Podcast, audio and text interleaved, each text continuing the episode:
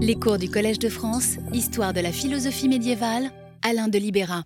Bien, mesdames, messieurs, bonjour, bonsoir, comme d'habitude. Euh, qui a parlé de monopsychisme avant Renan? Telle était euh, la question sur laquelle s'était conclue euh, la leçon du 11 février.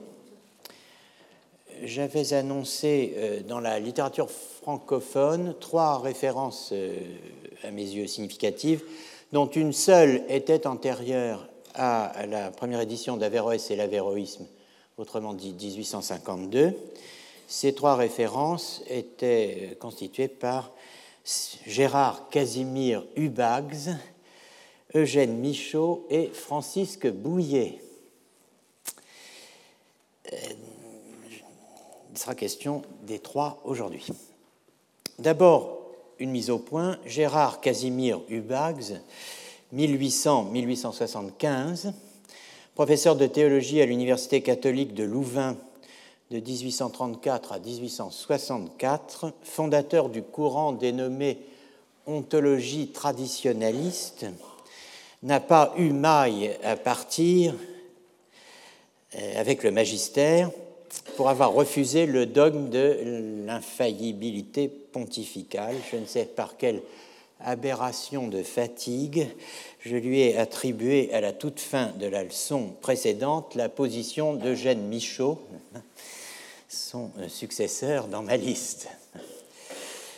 Les thèses du Bags ont bien été mises en cause de nombreux comtés et les adversaires ne lui ont certes pas manqué, mais c'est au choix euh, son ontologisme qui était visé ou son réalisme, flirtant pour certains avec un panthéisme quasi avéroïste. Rendons donc à Michaud ce qui est à Michaud et à Hubags ce qui est à Hubags. Ce ne sera d'ailleurs pas difficile puisque je crois que personne ne sait ce qui est véritablement à l'un et à l'autre à ce stade de la soirée. En l'occurrence, alors rendons à Hubags ce qui est à Hubags, rendons euh, lui, comme je le disais la semaine passée, d'avoir en 1845 introduit le mot monopsychisme en doublant cela, cette introduction d'une analyse philosophique et d'une mise au point historique dans la revue qu'il avait fondée en 1843 à Louvain, la Revue catholique. 1845, donc on est au début historiographique cousinien du problème des universaux. C'est le 19 avril 1845 que, sur proposition de Victor Cousin, l'Académie des sciences morales et politiques met au concours une histoire de la philosophie scolastique centrée, euh, censée, pardon, je cite, porter une attention toute particulière au conflit entre réalistes, conceptualistes et nominalistes. Le prix sera remporté par Barthélemy Oreo, 1812-1886. Victor Cousin lui-même a publié en 1836 les ouvrages inédits d'Abélard, précisément sous-titrés Pour servir à l'histoire de la philosophie scolastique en France. Il leur ajoutera bientôt en 1849 les Petri Abélardi Opéra, coédités avec Charles Jourdain, 1817-1886, dont je reparlerai tout à l'heure. C'est donc entre 1836 avec Cousin et ses universaux, et 1852 avec Renan et son monopsychisme, que se nouent les deux intrigues, querelle des universaux et crise de l'avéroïsme, évoquées euh, la semaine dernière.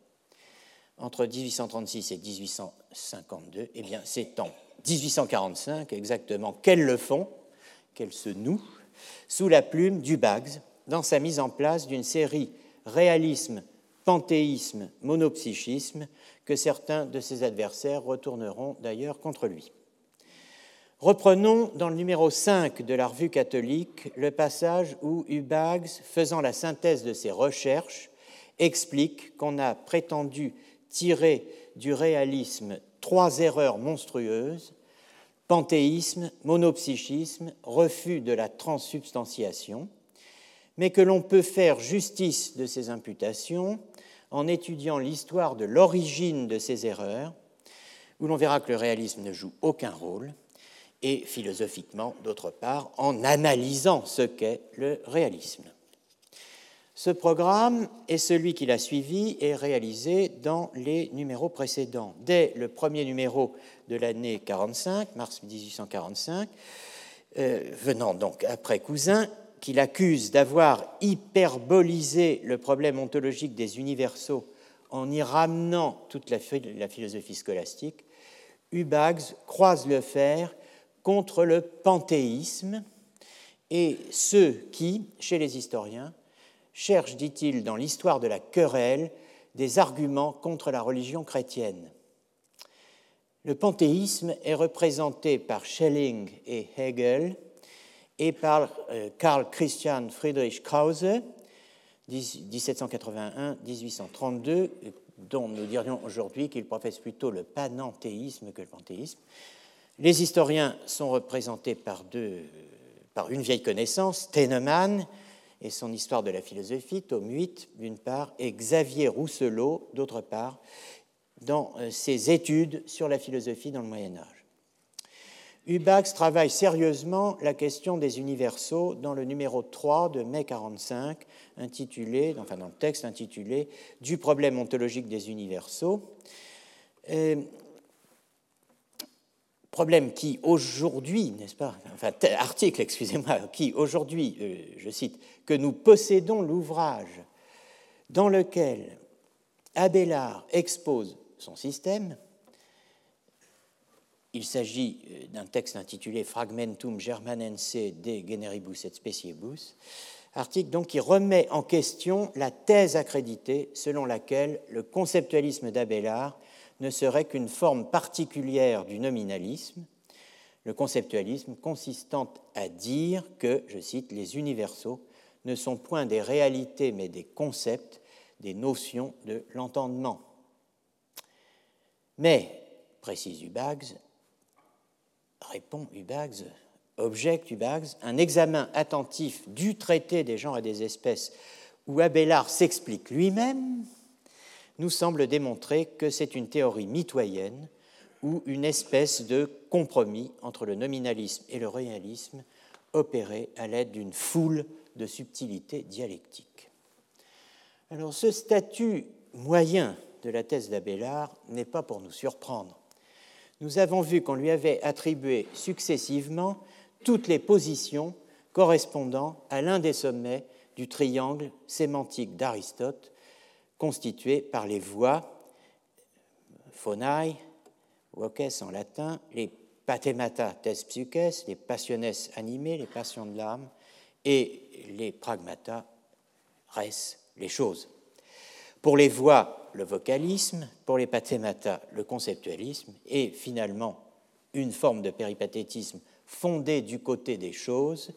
Voyez dans euh, l'archéologie philosophique, page 181, ou dans, euh, en audio-vidéo, euh, le séminaire du 12 juin 2014, mon 15e point, dans la description à partir des universaux de ce qui lie genèse et structure dans la saisie d'un processus historique en histoire de la philosophie, mais aussi plus radicalement dans la philosophie comme histoire. Vous avez ici euh, euh, le texte en question. Nous avions indiqué en note que le premier, Charles de Rémusat, avait remarqué que si l'on s'en tenait au gré des critiques et des interprètes, Abélard aurait parcouru tous les degrés de toutes les doctrines sur la question fondamentale de la scolastique. Et il s'interrogeait, peut-être ces jugements si divers ont-ils tous quelque vérité?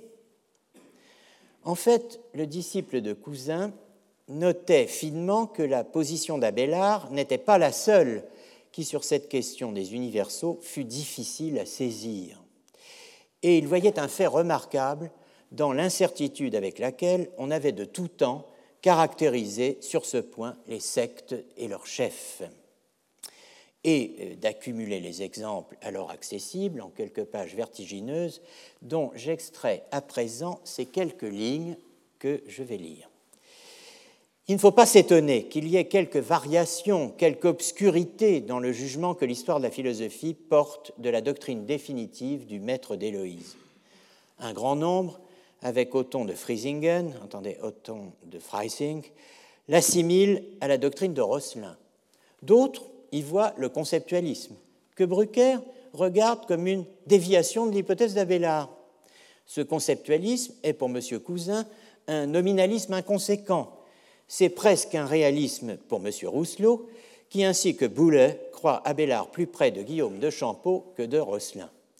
In cauda venenum, Caramuel, écrit-il, outrant la même idée, l'accuse d'avoir ressuscité le panthéisme. Panthéisme, le grand mot est lâché, j'y reviens dans un instant. Auparavant, laissez-moi poser euh, en règle d'or que l'historien est fils de son archive, autrement dit du philologue. La théorie mitoyenne, l'espèce de compromis entre le nominalisme et le réalisme que Hubags attribue à Abélard, est fondée sur l'importance qu'il accorde au texte édité par Victor Cousin sous le titre de Fragmentum Germanense de Generibus et Specibus. Mais voilà, le texte édité en 1836 par Cousin, dans ses ouvrages inédits d'Abélard, n'est pas d'Abélard. Il est d'un auteur désigné aujourd'hui tantôt comme Jocelyn de Soissons, tantôt par les personnes mieux informées comme le pseudo-Jocelyn. Peter King, qui tient pour pseudo-Jocelyn, on a donné une nouvelle édition et une traduction anglaise dans un appendice de sa thèse Ballard and the Problem of Universals, repris dans le volume 2 des Oxford Studies in Medieval Philosophy. Le dossier a été revisité récemment par Caterina Tarlazzi dans sa thèse sur le deuxième réalisme du XIIe siècle, Gauthier de Mortagne et la théorie de l'individu, et doit être examiné en liaison avec un remarquable article de cette euh, chercheuse euh, intitulé Individuals as Universals, les, individus comme universaux, des vues audacieuses, c'est le moins qu'on puisse dire, euh, dans le, réalisme de la première partie du XIIe siècle. Nous avions noté lors du premier cours qu'une partie du traité de la béatitude de l'âme d'Averroès était d'Alfarabi. C'était un montage volontaire auquel juifs et chrétiens avaient, au long des siècles, prêté la main. Ici, on a affaire à une erreur d'attribution due à l'éditeur, Victor Cousin, aux bibliothécaires et aux historiens qui l'ont suivi. Dans les deux cas, c'est seulement depuis quelques années que l'on a la possibilité de construire des intrigues plus proches des faits objectifs. On ne construit pas la même intrigue abélardienne avec un texte d'Abélard qui est de Jocelyn de Soissons devenu pseudo-Jocelyn qu'avec un texte authentique d'Abélard.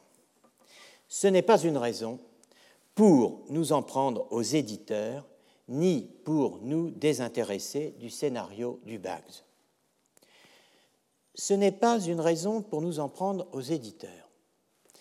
Je reprends ce que je disais dans ma leçon inaugurale.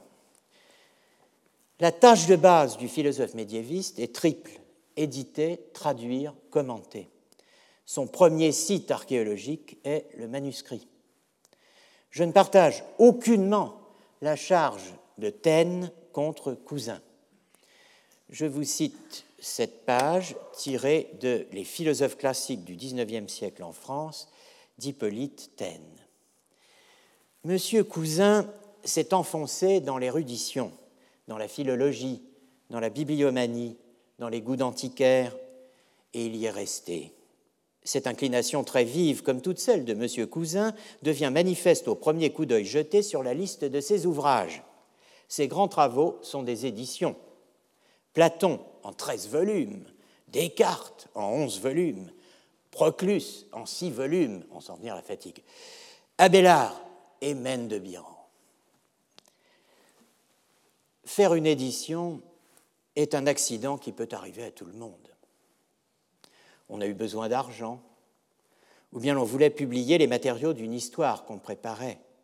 faire cinq éditions, c'est prouver qu'on prend plaisir à en faire. Monsieur Cousin, comme Raphaël, s'est fait aider, trop aider, par ses élèves. D'accord. Il n'en est pas moins certain que pour accomplir de tels travaux, il fallait être philologue dans l'âme. Quiconque a touché, même de loin, la philologie sait qu'elle demande une vocation spéciale. Fouiller des bibliothèques, déchiffrer d'horribles manuscrits, restaurer les textes mutilés, choisir entre les leçons, discuter l'authenticité du document, conjecturer son âge, chanceler partout sur le sol mouvant des probabilités, se plonger dans la foule querelleuse des commentateurs, user sa vue et sa pensée sur les sottises innombrables et sur les platitudes incroyables dont la populace littéraire et philosophique obstrue les œuvres des grands hommes, c'est là une étude si minutieuse, si stérile en conclusion générale et en vérité certaine qu'il fallait pour l'entreprendre les instincts et les habitudes d'un érudit. Un érudit est un maçon, un philosophe est un architecte. Et quand l'architecte, sans nécessité absolue, au lieu d'inventer des méthodes de construction, s'amuse à tailler non pas une pierre, mais cinquante, c'est que sous l'habit d'un architecte, il a les goûts d'un maçon. Peut-être le médiéviste idéal est-il un maçon qui, sous l'habit de l'érudit, a les goûts d'un architecte. En tout cas, à un moment de sa vie, il doit être l'un et l'autre, maçon et architecte. L'attribution d'une œuvre du pseudo Jocelyn à Abélard n'est pas non plus une raison pour nous désintéresser du scénario d'Hubags. Ce que Hubags dit du Moyen Âge nous apprend quelque chose sur la philosophie de son temps, mais aussi du même coup sur celle de notre temps. Car ce que nous disons du Moyen Âge, car ce que nous cherchons dans le Moyen Âge n'a décidément rien à voir, plus rien à voir avec ce que nos prédécesseurs y cherchaient il est bon de le savoir et de réfléchir là-dessus. Le souci de Hubags est de contrer la thèse de Rousselot, faisant d'Abélard un panthéiste. Accusation mal fondée, mais qui donne une clé de lecture pour comprendre Hubags lui-même, auquel on a d'ailleurs adressé ce reproche.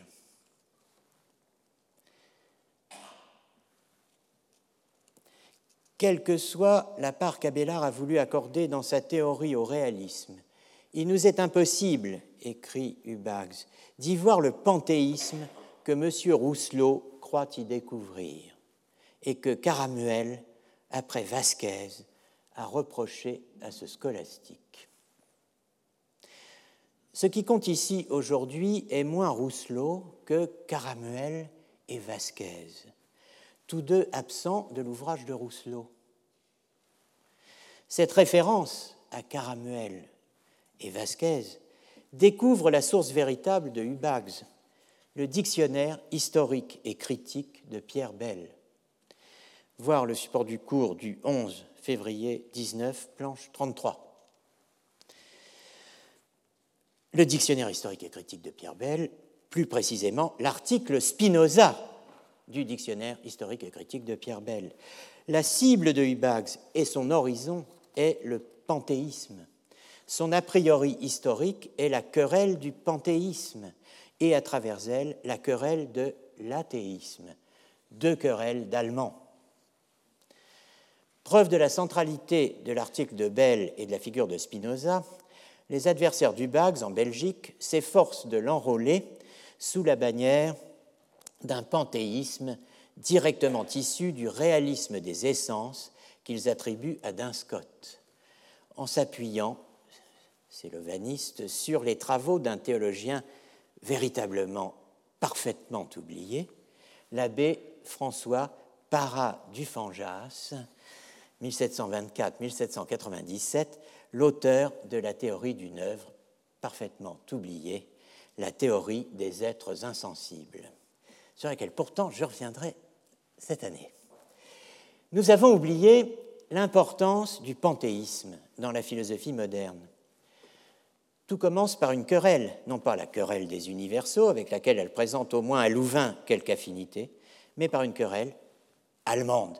La querelle est originellement allemande. C'est la querelle du panthéisme. Panthéismus Streit, qui dure de 1785 à 1815.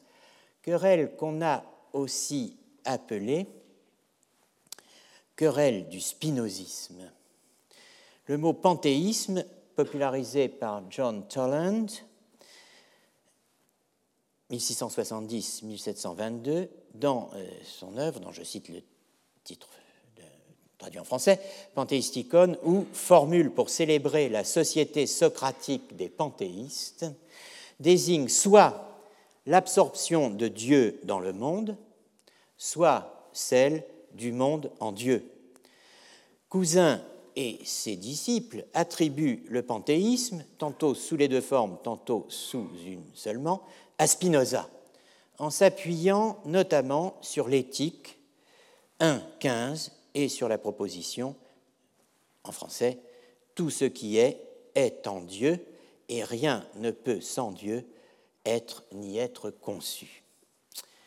Leur fer de lance est la traduction de l'Éthica par Émile Cesset, un des principaux disciples de Cousin, traducteur par ailleurs d'Augustin, qui occupera la charge du cours de philosophie grecque et latine du Collège de France de 1853 à 1857.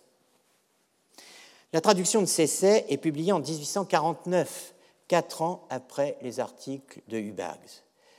Voici la version cessée du texte de l'Éthica 1.15, donc tout ce qui est est en Dieu et rien ne peut être ni être conçu sans Dieu. Je vous ai donné la démonstration en latin et en français avec la proposition 14, la proposition 3, la, définition 3, excusez-moi, la définition 5, l'axiome 1. vous retrouverez tout cela sur le support du cours et pourrez le méditer tout à loisir.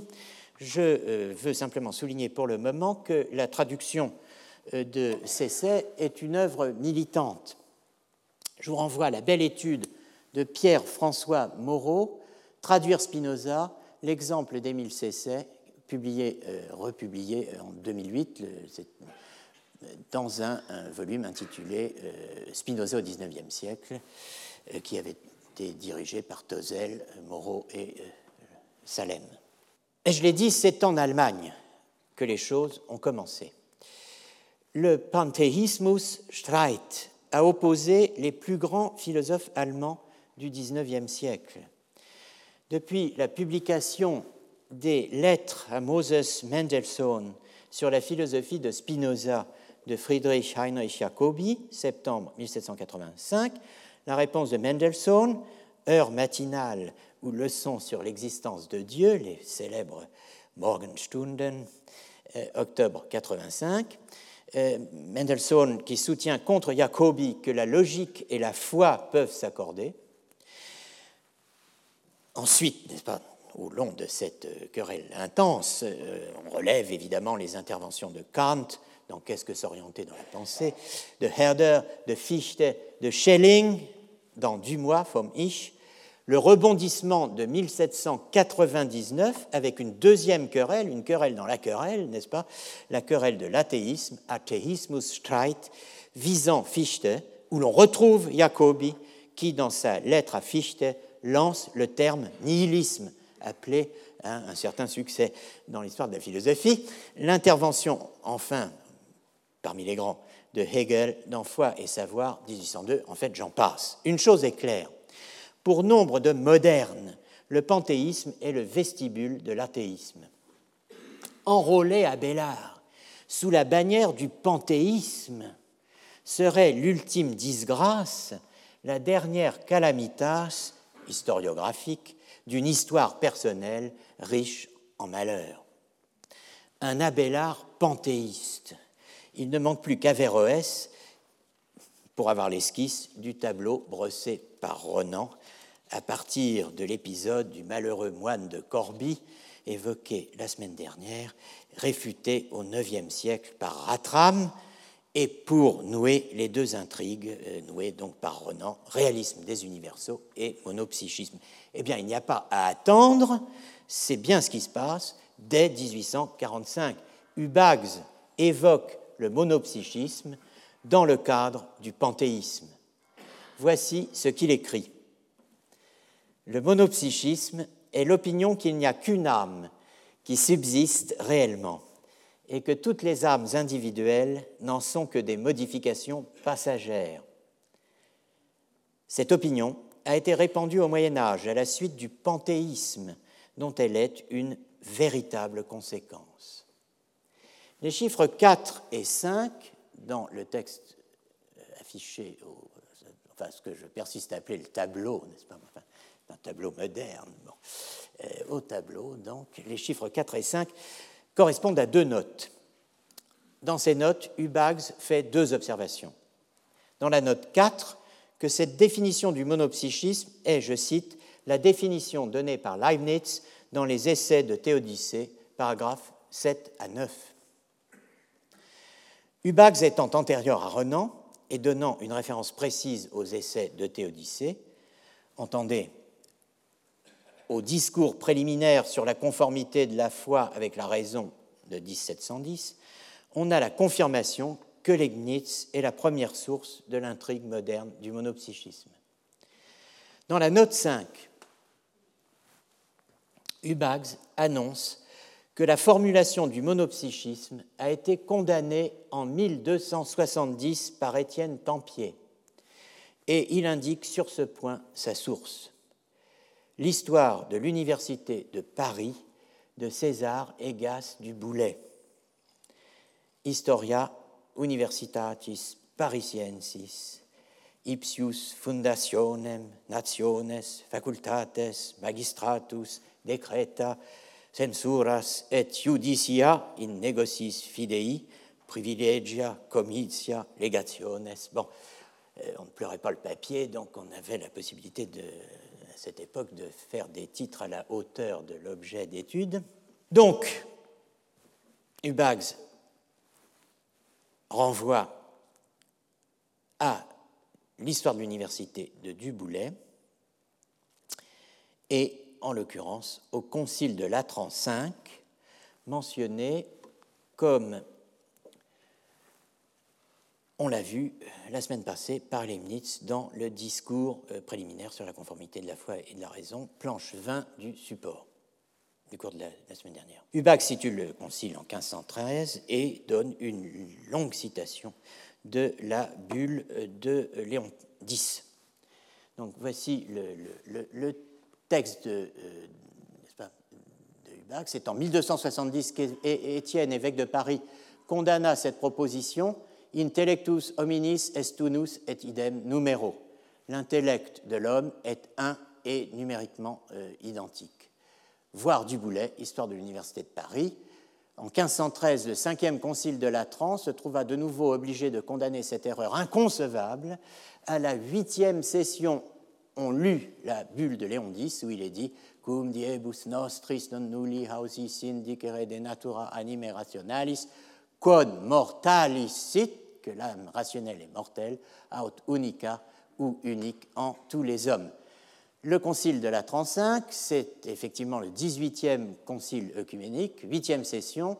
La bulle est la bulle Apostolica Regiminis de Léon X, et elle a été lue, effectivement, promulguée le 19 décembre 1513. Et voici ce qu'elle dit euh, dans la traduction française. De nos jours, le sommeur de Zizanie Zizanier Seminator, donc Seminator est, à, l'histoire de la théologie ce que Terminator est à, l'histoire du film d'épouvante, mais enfin, de nos jours, le semeur de Zizanie, Zizanier Seminator, l'antique ennemi du genre humain, a osé à nouveau semer et multiplier dans le champ du Seigneur des erreurs très pernicieuses qui ont toujours été rejetées par les fidèles au sujet de l'âme et principalement de l'âme raisonnable, à savoir que celle-ci serait mortelle ou unique en tous les hommes.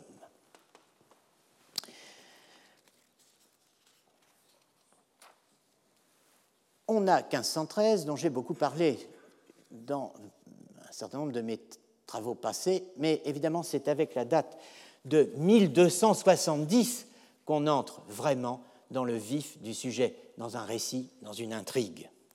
Nous nous arrêterons longuement sur la condamnation de 1270, car c'est véritablement avec elle que commence l'histoire de l'avéroïsme et de l'anti-avéroïsme. Mais avant, considérons le vecteur lui-même. Considérons l'intermédiaire, considérons l'historia de Duboulet. Depuis le XVIIe siècle et jusqu'à la fin du XIXe, ou presque, Duboulet, en latin buleus, est la référence en matière d'histoire de l'université. J'ai déjà eu l'occasion de montrer dans une communication à l'Académie des inscriptions et belles-lettres à propos de l'histoire du nihilisme christologique que le récit de Duboulet avait fourni, je cite, la matrice de tous les récits, classements et reclassements postérieurs. Il faut en être conscient. En parlant la semaine dernière des institutions scolaires comme de lieux de vie, sièges de manière de vivre distinctes, en esquissant sur ce point une comparaison entre école néoplatonicienne de l'Antiquité tardive, yeshivot juive du nord de l'Espagne et université médiévale du point de vue de la philosophie entendue avec Pirado comme manière de vivre, je laissais entendre que l'histoire des universités serait, et elle l'est effectivement, un élément essentiel de la réécriture de l'histoire de la philosophie médiévale. Je laissais entendre qu'il ne pouvait plus être question de les détacher en la confiant aux seuls sociologues ou aux seuls socio-historiens. Plus question, dis-je, de détacher l'histoire des lieux de transmission des lieux de reproduction et de production du savoir, d'une part, l'histoire des savoirs eux-mêmes et celle de leurs objets, théorie, problème, concept, distinction, manière de penser, de percevoir, de voir et de comprendre. Les trois histoires doivent être maintenues, tissées ensemble. Duboulet appartient à la réécriture de l'histoire de la philosophie médiévale, car il a une perception du temps qui n'est plus la nôtre, mais qui a eu ses effets en créant un espace-temps narratif et même, ajouterais-je, un cadre pour le grand récit national, celui dont il est en question dans l'opposition attisée de toutes parts ces dernières années, ces derniers mois, entre récit national et histoire globale, qu'a cristallisé euh, l'histoire mondiale de la France, où, je le constate, euh, il n'a jamais été question de l'article que j'ai signé sur l'année 1215 consacré à l'Université de Paris, intitulé Université, le modèle français. Pour Duboulet, l'histoire de l'université commence avec les Carolingiens. Vous voyez que ce n'est pas le même temps historique que le nôtre. Elle commence avec les Carolingiens et non pas en 1200. Le XIIe siècle est donc pour lui le quatrième siècle de l'Université de Paris. Et c'est sous cette rubrique qu'il aborde par exemple Abélard. Il a aussi une vision précise de ce qu'est la bonne philosophie, donc une typologie. Tous les historiens ont une périodisation et une typologie. Celle de Duboulet nous ramène à un personnage que nous avons croisé lors des deux premières séances comme étant l'une des deux sources de l'histoire de la scolastique arabe, le kalam, chez Brucker. Il s'agit du philologue et théologien zurichois Johann Heinrich Hottinger, 1620-1667, cette fois dans l'Historia Ecclesiastica Novi Testamenti, l'histoire ecclésiastique du Nouveau Testament. C'est ainsi, pour rester au XIIe siècle, quatrième siècle de l'Université de Paris, que Duboulet cite en guise de préambule l'avis négatif porté par Hottinger sur ce que nous considérons aujourd'hui, au contraire, comme l'apport essentiel du XIIe siècle. Ce que Hottinger appelle, je cite, la nouvelle méthode de Pierre Lombard en théologie, et l'intolérable ascendant qui a pris une philosophie déchirée en secte rivale. Sur les pas de Hottinger, Duboulet distingue trois sortes de philosophie. L'une antique et simple, l'autre péripathétique ou aristotélique, la troisième fantastique et bavarde. La première, antique et simple, est bonne. La deuxième, péripathétique ou aristotélique, est tolérable. La troisième, fantastique et bavarde, est vicieuse. La philosophie vicieuse est la philosophie péripatéticienne dévoyée, qui se perd en questions frivoles, inutiles et inexistantes, en curiosité vaine et autres subtilités. C'est la philosophie des cornificiens, cornificiani, dénoncée par Jean de Salisbury, mort en 1180. C'est la frivologia, dénoncée par Hugues Mettel, mort en 1157, dans une lettre à Innocent II, au pape Innocent II. C'est la stultologia, la stultologie d'Abélard, attaquée par Bernard de Clairvaux dans sa lettre 190. Mais c'est aussi la philosophie on va vous faire un prix là, n'est-ce pas, de Pierre Abélard, de Pierre Lombard, de Gilbert de Poitiers et de Pierre de Poitiers, les fameux quatre labyrinthes de la France, auxquels Duboulet euh, joint Guillaume de Conches, le commentateur chartrain du Timée, le seul contemporain mentionné par Gauthier de Saint-Victor, en dehors donc de ces quatre cibles principales, les trois pierres, Abélard, Lombard, de Poitiers, et de Gilbert de, Poitiers, Gilbert de la Porée, dans ce très médiocre pamphlet euh, que j'ai eu euh, le plaisir, si j'ose dire, de décrire dans une communication présentée euh, dans le colloque intitulé Philosopher au XIIe siècle, dont vous trouverez toutes les communications en audio et en vidéo sur le site de la chaire d'histoire de la philosophie médiévale. Mais Duboulet ne parle pas que du XIIe siècle. Précisément, il est la source d'information principale du Bags pour ce qui est, disais-je, l'événement institutionnel, fondateur de la saga de l'avéroïsme latin, la condamnation parisienne de 1270, en plein XIIIe siècle. J'avoue que les lignes consacrées à l'année 1270 dans l'histoire de Duboulet me fascine. Si brève soit-elle, je ne suis pas encore parvenu à en faire le tour.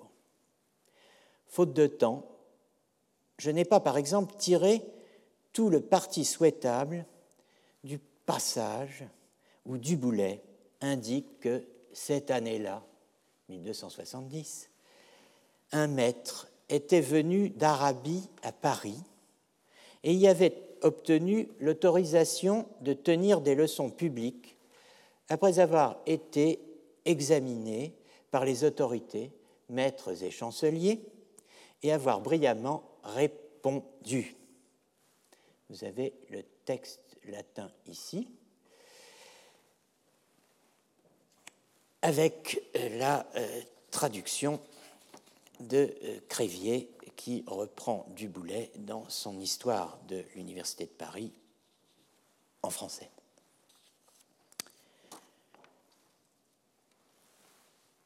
Un docteur venu d'Arabie, Crévier ajoute, on ne dit pas s'il était arabe de naissance, ni quelle science il professait.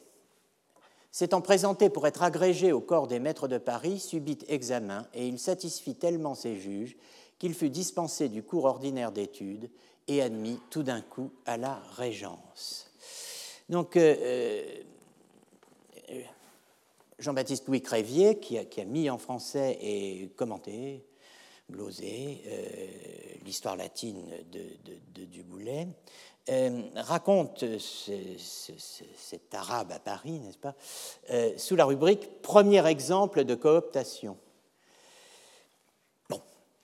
Mais venons à la condamnation de 1270. Duboulet après cet intermède arabe, donne la liste des 13 propositions condamnées par l'évêque de Paris, nous dirions aujourd'hui le 12 décembre 1270, qui condamne effectivement et excommunie tous ceux qui les enseigneraient ou les auraient enseignés. 13 propositions. Chose extraordinaire, il en oublie une. Pas n'importe laquelle la deuxième. Je veux dire qu'il passe de la première à la troisième, à laquelle il donne le numéro 2. De quod intellectus hominum est unus et idem numero, que l'intellect des hommes est un et numériquement identique, il passe, il saute à que la volonté de l'homme veut et choisit sous l'empire de la nécessité, puis il enchaîne avec la quatrième. Vous avez ici donc une reproduction de, euh, eh de l'Historia. 1, 2, 4. En fait, cette proposition est en réalité la troisième. Lisons la liste de 1270 et son manque. Vous avez le latin ici. Pour des raisons de temps, je vais directement au français. Proposition numéro 1. Article numéro 1 interdit donc d'enseignement. Il n'y a qu'un seul intellect numériquement identique pour tous les hommes. Deux, eh bien, il n'y est pas, l'article 2. Trois, la volonté humaine veut et choisit par nécessité. Quatre, tout ce qui advient ici-bas est soumis à la nécessité des corps célestes. Cinq, le monde est éternel. Six, il n'y a jamais eu de premier homme. 7. L'âme qui est la forme de l'homme en tant qu'homme périt en même temps que son corps. 8. Après la mort, l'âme étant séparée du corps ne peut brûler d'un feu corporel. 9. Le libre arbitre est une puissance passive, non active, qui est mue par la nécessité du désir. 10. Dieu ne connaît pas les singuliers. 11. Dieu ne connaît rien d'autre que lui-même. 12. Les actions de l'homme ne sont pas régies par la providence divine. 13. Dieu ne peut conférer l'immortalité ou l'incorruptibilité à une réalité mortelle ou corporelle. L'absence de la proposition 2 dans la liste de Duboulet est véritablement stupéfiante. C'est le lapsus le plus remarquable de l'histoire de la censure. L'oubli d'un article, de l'article peut-être le plus important du dossier. Les articles 1 et 2 de la liste du 10 décembre 1270 sont en effet considérés aujourd'hui comme deux thèses fondamentales de l'avéroïsme. Voici l'article 2, manquant. Quod ista est falsa vel impropria homo intelligit. Que celle-ci, que cette proposition, l'homme pense, est fausse ou impropre. Cet inexplicable oubli doit être une faute d'impression, un lapsus calami, car Duboulet cite sa source, la Bibliotheca Patrum, dans le tome 4, dit-il, pour 13 propositions. Considérez ces lignes, sunt autem i numero tredecim, qui referuntur in quarto tomo bibliothecae patrum. Qu'est-ce que cette bibliotheca patrum?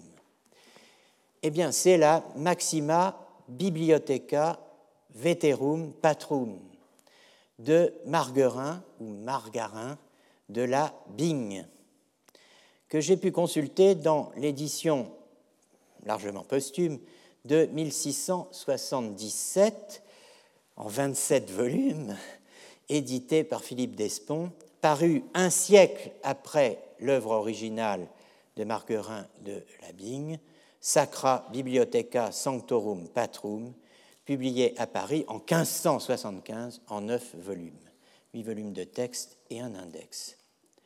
Or, la proposition y est bien dans cette Bibliotheca Patrum.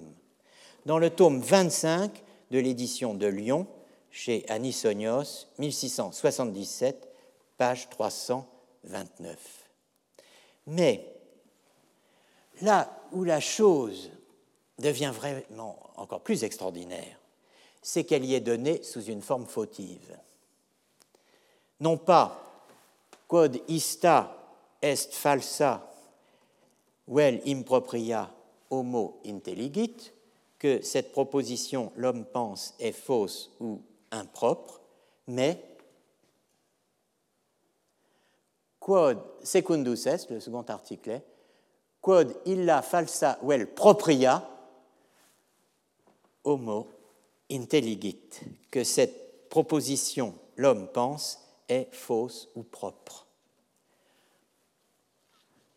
Il y a de quoi méditer sur la censure.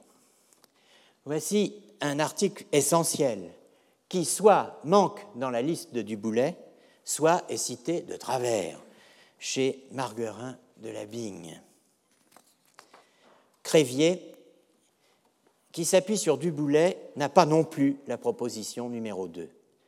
C'est d'autant plus étonnant qu'il dispose d'une autre source à laquelle il renvoie nommément la Collectio Judiciorum de Novis Erroribus, la collection de jugements concernant les nouvelles erreurs qui ont été, euh, en somme, interdites, proscrites et mm, relevées depuis le XIIe siècle après l'incarnation du Verbe jusqu'à l'année 1632.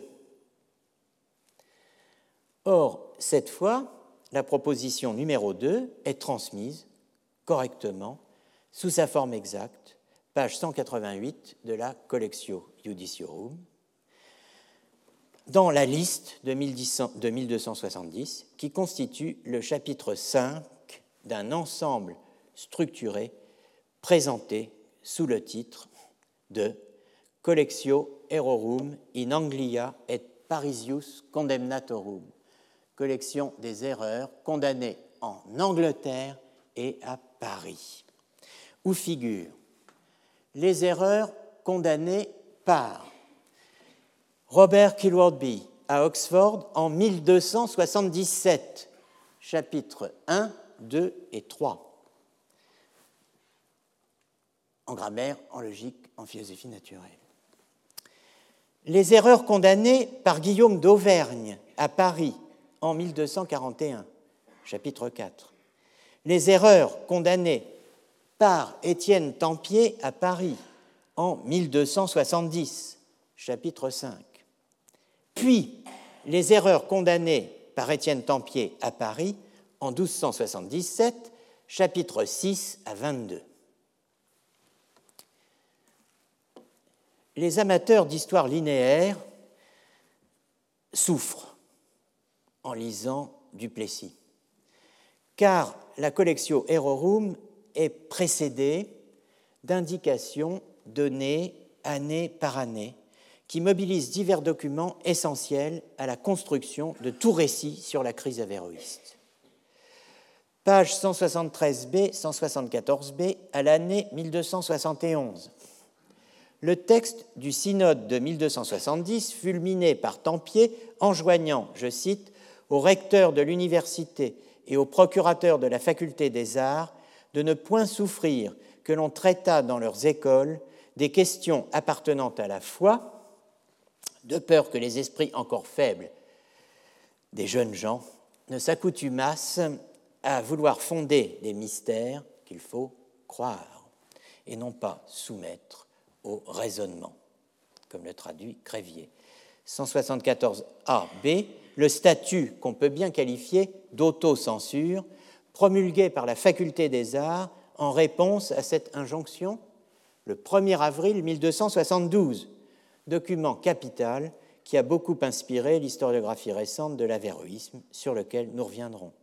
En, 75, en 175a, l'annonce en fausse fenêtre de la censure de 1270 renvoyée au chapitre 5, suivi en 175b, 176b du texte du prologue d'Étienne Tempier à la condamnation de 1277 et en 177a, 184b de la liste des 219 condamnations dans l'ordre original, repris au XIXe siècle dans l'édition du cartulaire de l'Université de Paris par Denifle et Châtelain. En 184b, 200b, donc la collectio Erorum, avec en 188 AB le chapitre 5, la condamnation de 1270, et en 188b 200b des chapitres 6 à 22, la condamnation de 1277 mise en ordre thématique. C'est-à-dire qu'on a réordonné les, les, articles condamnés par thème. Au folio 203A commencent les annotationes adque animadversiones in nutramque censuram a Stefano Parisiensi Episcopo Factam, donc les annotations et remarques sur l'une et l'autre censure faites par Étienne, évêque de Paris, qui commence naturellement par les erreurs proscrites en 1270. En 203b, Duplessis explique l'article 2, notre fameuse proposition, que celle-ci cette proposition L'homme pense est fausse ou impropre, il explique cet article 2 de 1270 en le mettant en relation avec le premier article des hominés de la seconde censure, c'est-à-dire de 1277, qu'il attribue aux Arabes, cet article-là, à savoir l'article 1 donc, du chapitre 10 des errores des toto conjuncto sive des hominés, les erreurs concernant le tout composé, entendez, d'une âme et d'un corps, encore appelé homme. Donc l'article qui correspond à l'article 14 dans la numérotation du cartulaire de l'Université de Paris, dont nous reparlerons les, séances prochaines. Donc c'est Duplessis, c'est du, euh, comment dirais-je, c'est oui, d'Argentré, qui euh, met en relation l'article 2 de 1270 et l'article 14 de 1277. Ça a son importance, on en reparlera. Il faut être philologue au sens dénoncé par Taine pour ne pas lâcher cette narration complexe où la censure de 70 est donnée après le texte du statut de 72 et les condamnations de 77 données deux fois dans deux ordres différents, tandis que les années 72 apparaissent comme 71 et les années 77 comme 76 on comprend que la disparition de l'article 2 n'ait pas retenu l'attention des premiers historiens du monopsychisme. Le fait est qu'il échappe euh, aussi bien cet article à Renan qu'à Hubax. Que fait Renan quand, page 213-214 d'Averroès et l'Averroïsme, il évoque la condamnation de 1277, qu'il situe d'ailleurs en 1269 Il évoque d'abord les 13 propositions en 1269, c'est l'avéroïsme formellement exprimé que nous allons voir sous le coup de l'anathème. Étienne Tempier, évêque de Paris, ayant rassemblé le Conseil des maîtres en théologie le mercredi avant la fête de Saint-Nicolas 6 décembre, condamna de concert avec eux 13 propositions qui ne sont presque toutes que les axiomes familiers de l'avéroïsme.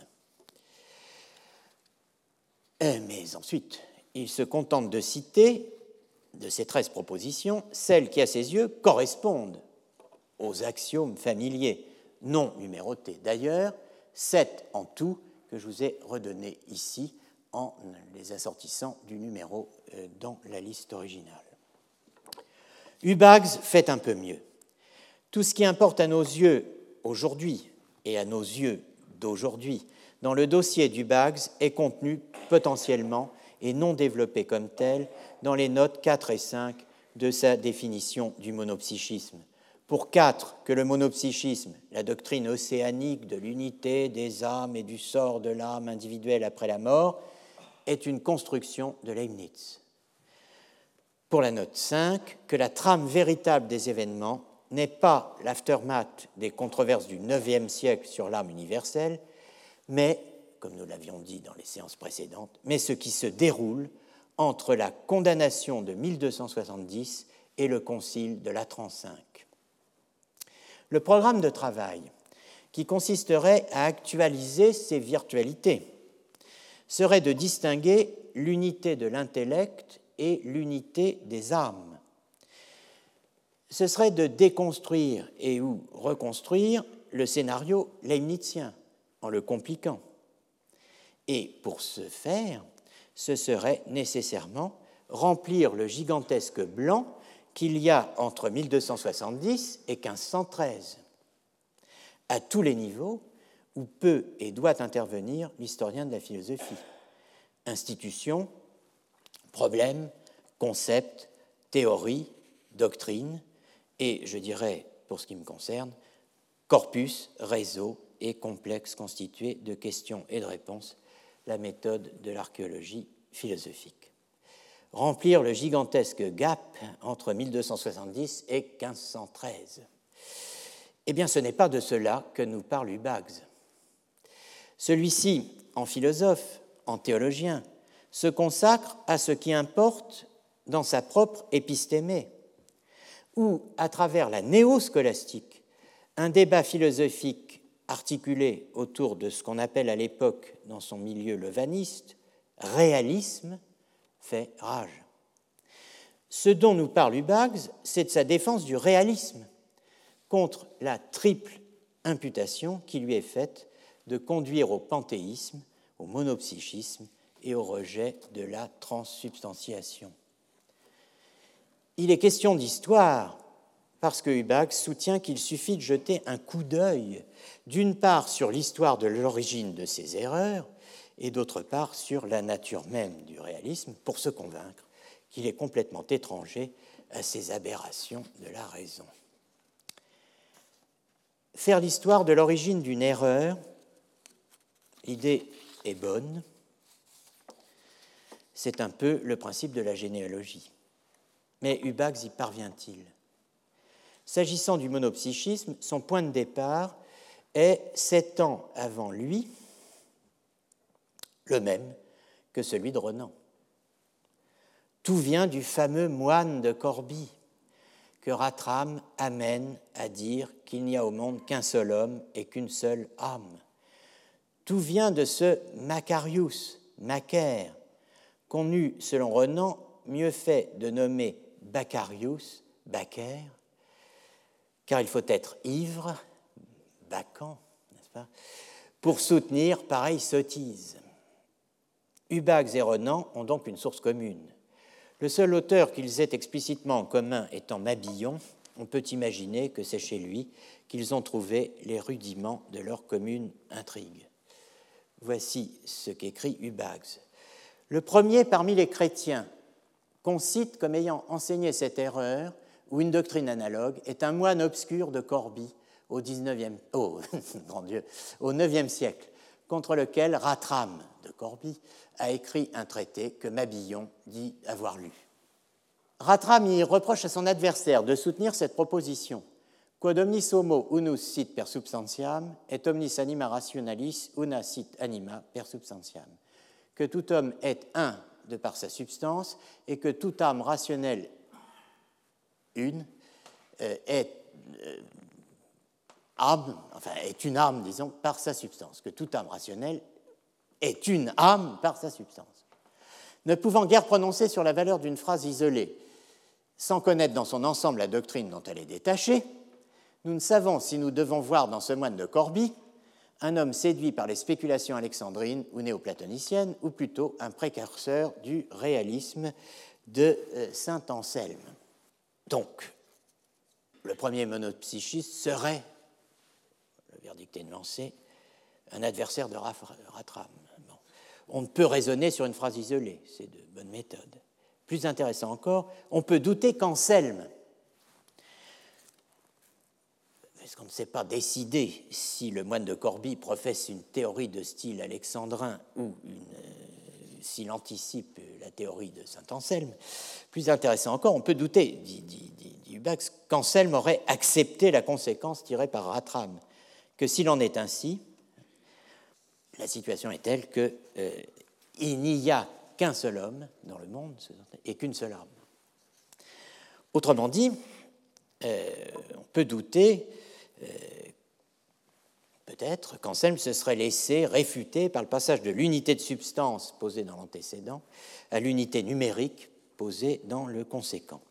Si Hubax ne sait pas euh, ce qu'aurait fait Anselme, on sait ce qu'ont fait les médiévaux. On retrouve l'inférence dans la discussion des sophismata, ce genre littéraire et pédagogique dont j'ai déjà eu l'occasion de parler ici, en l'évoquant brièvement le 12 février 2018 à propos de l'exclusion du sophiste et de la pérennisation du sophisme dans le récit que fait Michel Foucault de la victoire de l'apophantique d'Aristote sur la sophistique.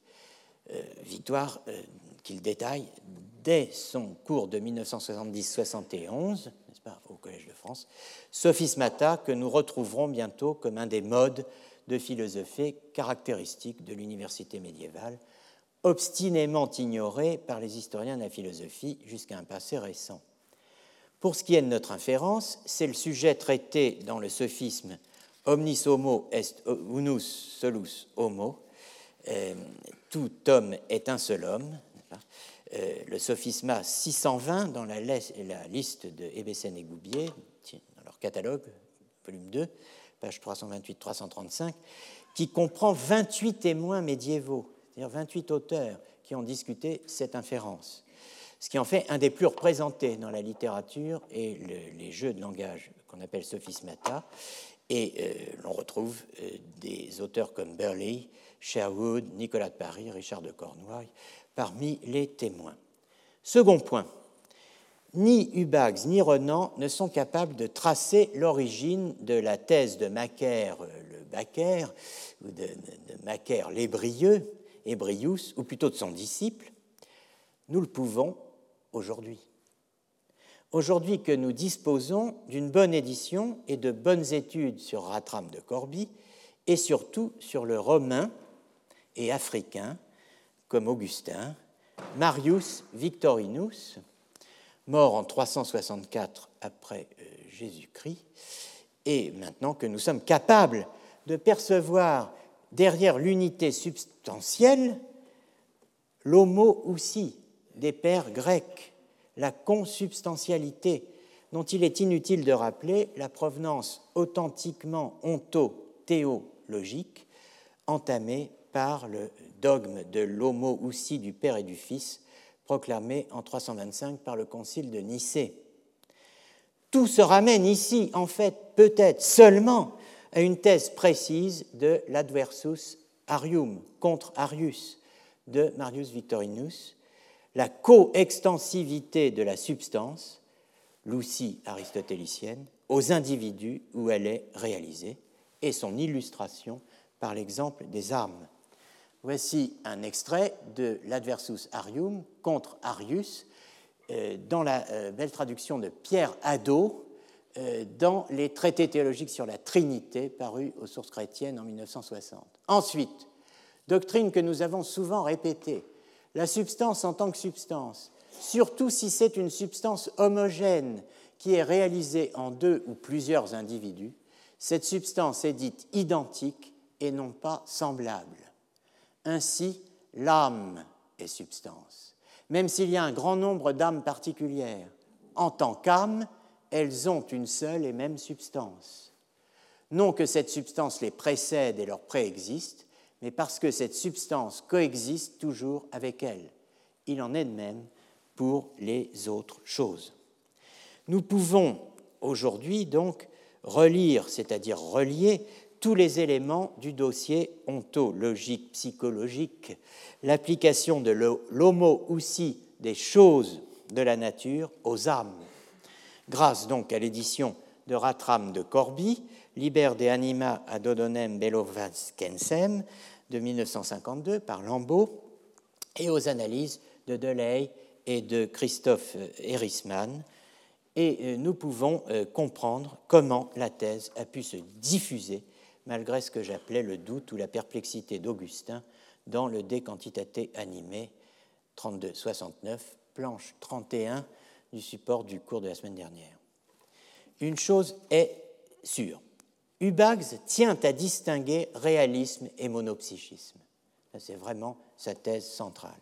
S'appuyant sur Leibniz, sa source principale, il connecte le monopsychisme au panthéisme oriental, auquel il rattache l'avéroïsme vu par Leibniz, produit d'importation arabe.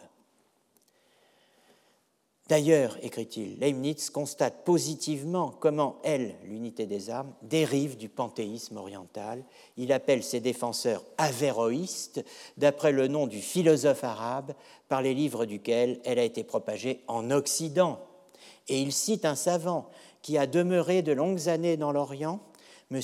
Bernier, qui atteste que de son temps, c'est-à-dire plus ou moins le nôtre euh, à l'époque, euh, enfin c'était une opinion presque universellement reçue chez les savants dans la Perse et dans les États du Grand Mogol.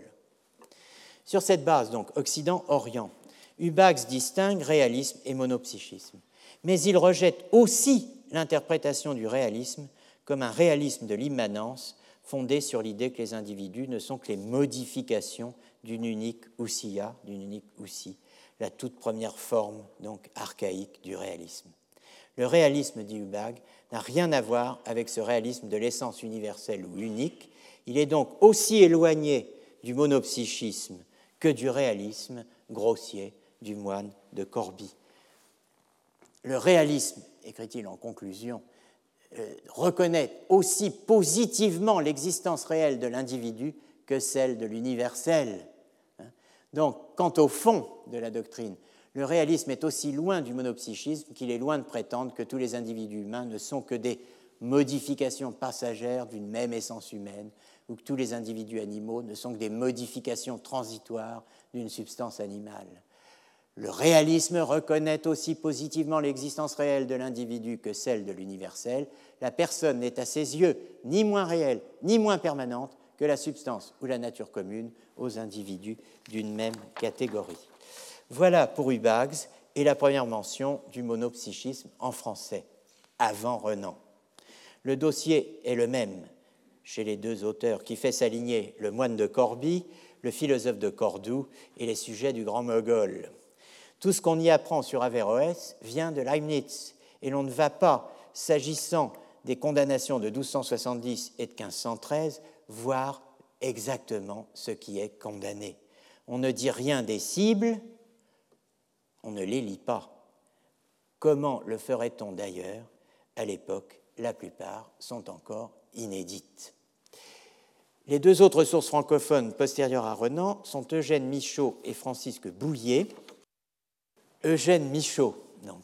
L'abbé Eugène Michaud, né le 13 mars 1839 à Pouilly-sur-Saône et mort le 3 décembre 1917 à Berne, est l'adversaire acharné du dogme de l'infaillibilité pontificale proclamée par Vatican I, Pie IX, position que je, disais au début de l'heure, j'ai attribué la semaine dernière à Hubags par je ne sais quelle aberration de fatigue. Euh, c'est lui qui est passé de l'Église romaine au mouvement des vieux catholiques, lui qui a suivi un chemin un peu comparable à celui de Franz Brentano, qui, euh, adversaire euh, de l'infaillibilité pontificale, a renoncé à la prêtrise, n'est-ce pas, en 1873 et euh, a quitté la foi catholique en 79, étant arrivé au début de l'année 70 à la conclusion, je cite, que dans tous les dogmes reposent non seulement des contradictions apparentes, mais en fait des contradictions réelles et insolubles si l'on en croit son élève Karl Stumpf. Le grand œuvre, le grand œuvre excusez-moi, d'historien de la philosophie et de la théologie de Michaud est le livre consacré au personnage le plus malmené euh, de l'histoire de la philosophie du XIIe siècle, dont Abélard a assuré la gloire et le malheur euh, en faisant de lui le docteur du réalisme extrême, héros vaincu par lui en disputation publique, on pourrait même dire en interruption de cours, euh, et personnage clé de sa propre Historia Calamitatum, Guillaume de Champeau. Michaud publie en 1867 Guillaume de Champeau et les écoles de Paris au XIIe siècle, d'après des documents inédits, qui redressent les vues sommaires de tous les historiens de la philosophie et philosophes qui avaient reproduit la même intrigue pro-abélardienne, n'est-ce pas, que nous avons reconstituée en 2014 dans euh, notre séminaire. Michaud a lu Hubags. Ben, donc Hubax a eu un lecteur, n'est-ce pas, en dehors de moi, et peut-être de vous bientôt. Euh, lu Hubax. Il fait allusion au texte de 1845 en posant qu'on peut désormais aller plus loin. Il a également lu Renan et il a lu Bale. Il croise le fer avec les deux. À Renan, il reproche d'avoir voulu soustraire Averroès à la généalogie du monopsychisme tracé depuis l'épisode du monastère de Corbie au IXe siècle, dont il donne la même définition, n'est-ce pas, qu'Ubags, et il cible explicitement le texte de, de Renan sur la révoltante absurdité de l'unité des âmes et l'argument sans cesse répété d'Albert et de Thomas. C'est le texte 30a. Le monopsychisme prétend qu'il n'y a qu'une âme réellement subsistante, dont toutes les âmes individuelles ne sont que des modifications passagères. C'est au IXe siècle, au monastère de Corbie, que cette opinion apparue pour la première fois. Quoi qu'en dise M. Renan, elle a été renouvelée par Averroès. À Bale, il reproche d'avoir fait de Guillaume l'ancêtre de Spinoza autrement dit du panthéisme, et plus profondément d'avoir superposé au conflit du nominalisme et du réalisme celui du dualisme et du panthéisme, reproche qu'il étend à des degrés de confusion divers aux grands de l'époque. Rousselot, Oreo, Cesset, le traducteur de Spinoza, euh, et euh, Nourrisson, euh, Cesset, chargé du cours de philosophie grecque et latine du Collège de France, dans l'interrègne séparant Jules Barthélemy Saint-Hilaire et Charles Lévesque, et Nourrisson, titulaire de la première chaire de philosophie moderne au Collège de France de 1874 à 1899. Autrement dit, il s'en prend aux deux chaires de philosophie du Collège à l'époque. M. Rousselot et M. Réau ont cru devoir répéter cette accusation après lui. Cesset a vu aussi, dit-il, dans le nominalisme et le réalisme deux formes du dualisme et du panthéisme, et M. Nourrisson lui-même accuse à son tour le nominalisme et le réalisme d'aboutir, lorsqu'on les presse, à un panthéisme avéré. Aux deux, Renan et Bell, il reproche d'avoir confondu le réalisme en psychologie avec le monopsychisme si vous préférez, il leur reproche de considérer que, je cite, le monopsychisme, c'est le réalisme appliqué à la psychologie. Concernant le monopsychisme, Michaud, qui, comme la plupart de ses contemporains et prédécesseurs, et, quelques-uns de nos contemporains, confond euh, ce qu'Averroès appelle intellect matériel et intellect passible, soutient que, c'est le texte 30c, c'est l'intellect actif qui seul tient à l'essence véritable de l'âme. Mais qu'est-ce que l'intellect actif? Averroès le déclare positivement impersonnel. Il le traite comme une raison extérieure à la subjectivité personnelle de l'âme, et il le fait un dans tous les hommes, quelque nombreux qu'ils soient. Dire après cela qu'Averroès n'enseigne pas le monopsychisme, c'est jouer sur le mot et tenir un parti pris il évoque le De Unitate de Thomas et la condamnation de 1270, dont il cite l'article premier, d'après Duboulet, d'après le Concile de Vienne 1311 et la bulle de Léon X, lue à la huitième session du cinquième Concile de Latran, qu'il situe en 1513. Trois condamnations, début d'une intrigue, trois dates, 1270, 1311, 1513. Voilà comment je résume la chose. Saint Thomas n'a-t-il pas composé contre lui un opuscule intitulé, contre Averroès, De Unitate Intellectus, et n'est-ce pas en ce sens qu'il l'a réfuté dans sa somme, En 1270, le monopsychisme avait fait de tels progrès qu'Étienne, évêque de Paris, dut condamner cette proposition. L'intellect des hommes est numériquement un et identique. Numériquement un et identique. Le Concile général de Vienne en 1311 et le cinquième Concile général de Latran en 1513 condamnèrent aussi l'opinion de ceux qui prétendaient que tous les hommes n'ont qu'une seule âme. Et certes, ces condamnations n'étaient pas imméritées, car en réduisant la personnalité à n'être plus qu'une réalité passagère, une simple modification de l'impersonnalité, belle formule, hein, le monopsychisme enlève à l'homme ce qu'il a de plus essentiel et de plus digne de respect. Bon, c'est bien dit, mais tout de même, euh, Michaud proteste, il proteste contre cette interprétation du réalisme. Tel n'est pas le vrai réalisme appliqué à la psychologie. Le vrai réalisme, dit-il, affirme l'existence réelle de l'individu aussi positivement, proportion gardée, que celle de l'universel. C'est en gros, vous le voyez, la même défense que chez Hubags. En fait, idée supplémentaire, dit Michaud, les réalistes n'étaient pas fous. Ils n'appliquaient pas le réalisme à la psychologie. Ils le réservaient aux sciences naturelles et à la théologie, car en psychologie, dit-il, on s'exposait à des objections trop graves. Un seul auteur a osé véritablement appliquer le réalisme en psychologie, Odon de Cambrai. Je laisse de côté, par force, les intéressantes analyses de Michaud sur Odon. Le seul, du moins à notre connaissance, écrit-il, qui ait formulé par écrit sa pensée sur cette partie psychologique du réalisme.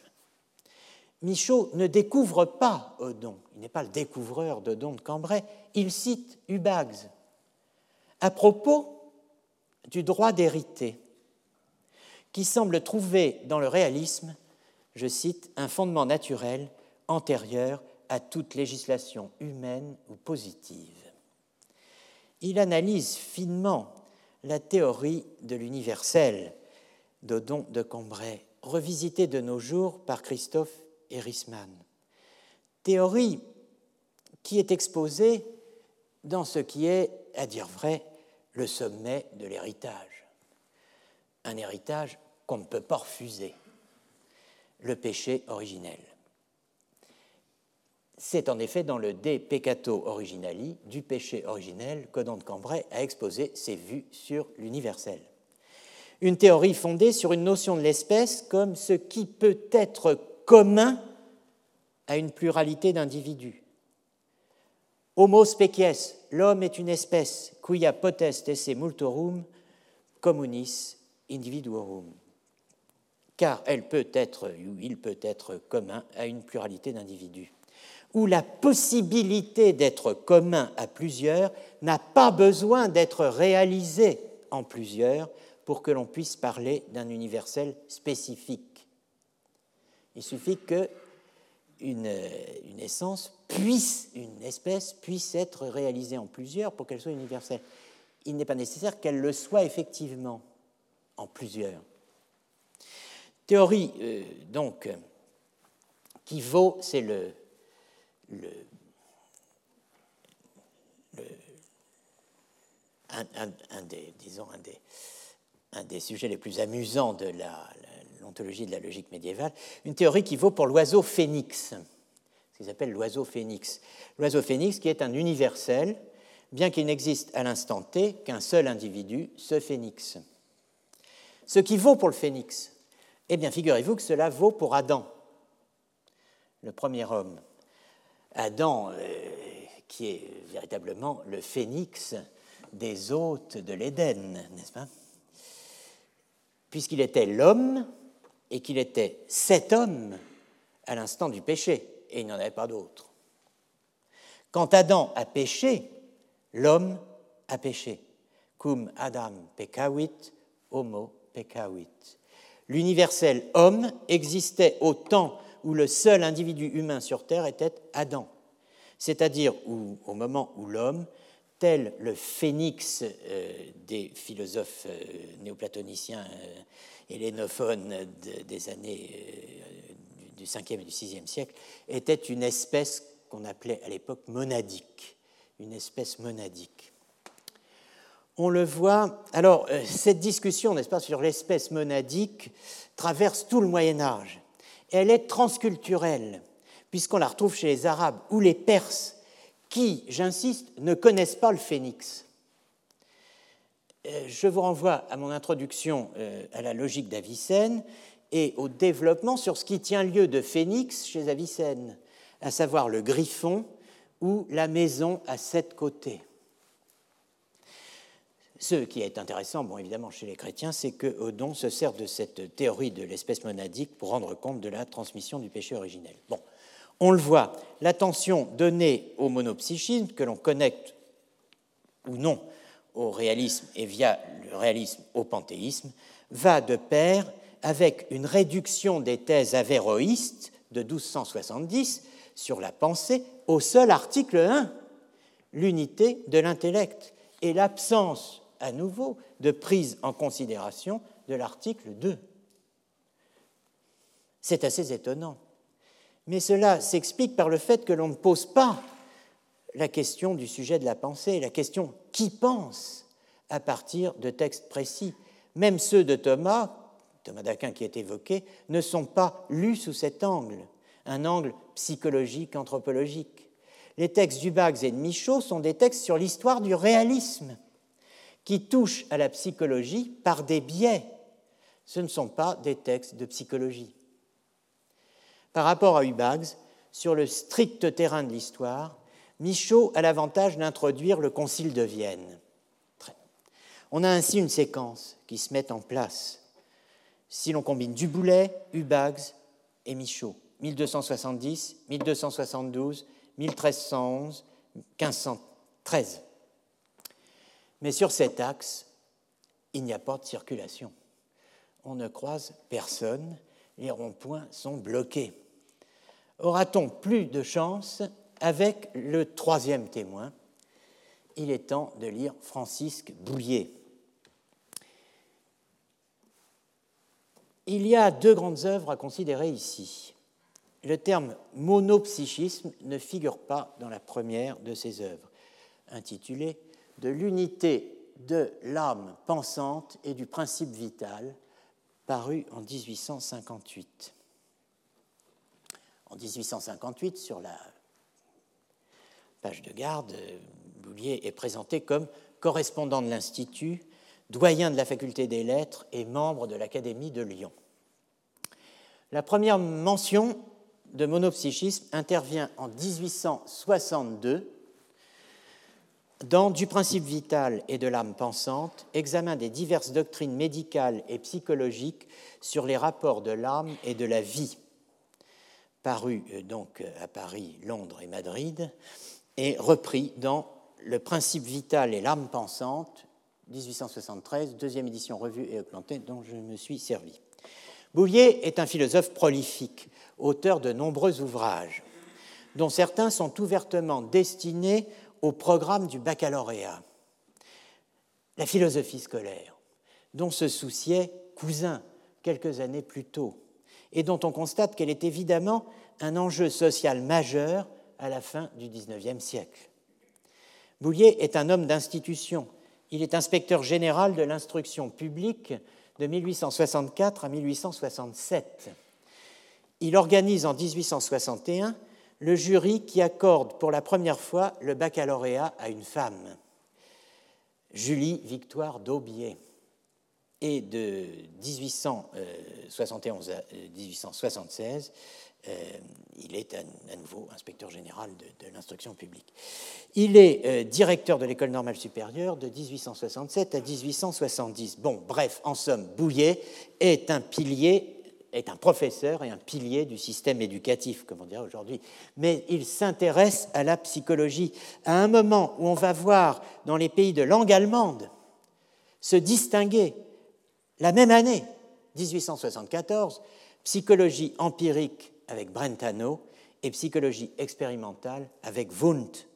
et en France, sur des bases franco-françaises, n'est-ce pas, s'opposer psychologie et physiologie, euh, qui bien entendu euh, s'opposent aussi ailleurs, n'est-ce pas, Ces réflexions sur l'unité de l'âme pensante et du principe vital sont intéressantes archéologiquement.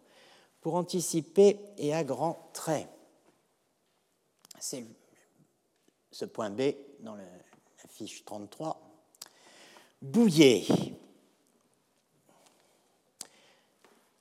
impose un terme, animisme. Dans le cadre d'une opposition entre physiologie et médecine d'une part, psychologie et métaphysique d'autre part, il impose un choix terminologique qui témoigne d'un certain état de la psychologie en France et de son épistémé. Le choix du terme animisme pour désigner la doctrine de l'identité de l'âme et de la vie, plutôt que le mot monopsychisme, adopté, dit-il, par quelques-uns, mais qui semble sujet à équivoque, parce que, comme il l'explique en note, je cite, monopsychisme est un mot créé par Leibniz pour désigner la doctrine averroïste d'une intelligence ou d'une âme unique pour tous les hommes, et non d'une âme, principe unique dans chaque homme, de la vie et de la pensée. Bouillet cherche un terme pour désigner la théorie du principe unique de la vie et de la pensée en chaque homme individuel.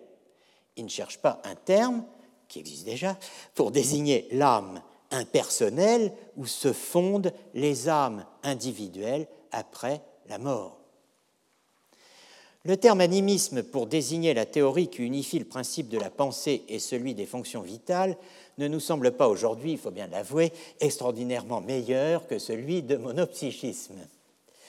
Mais c'est parce que nous avons oublié la quasi-synonymie d'anima ou d'animus et de vita dans une partie de la philosophie antique, dans le De Immortalitate Animae, Augustin examine, je vous le rappelle, les conséquences de la thèse selon laquelle l'âme est vie, vita est animus, l'âme est principe vital.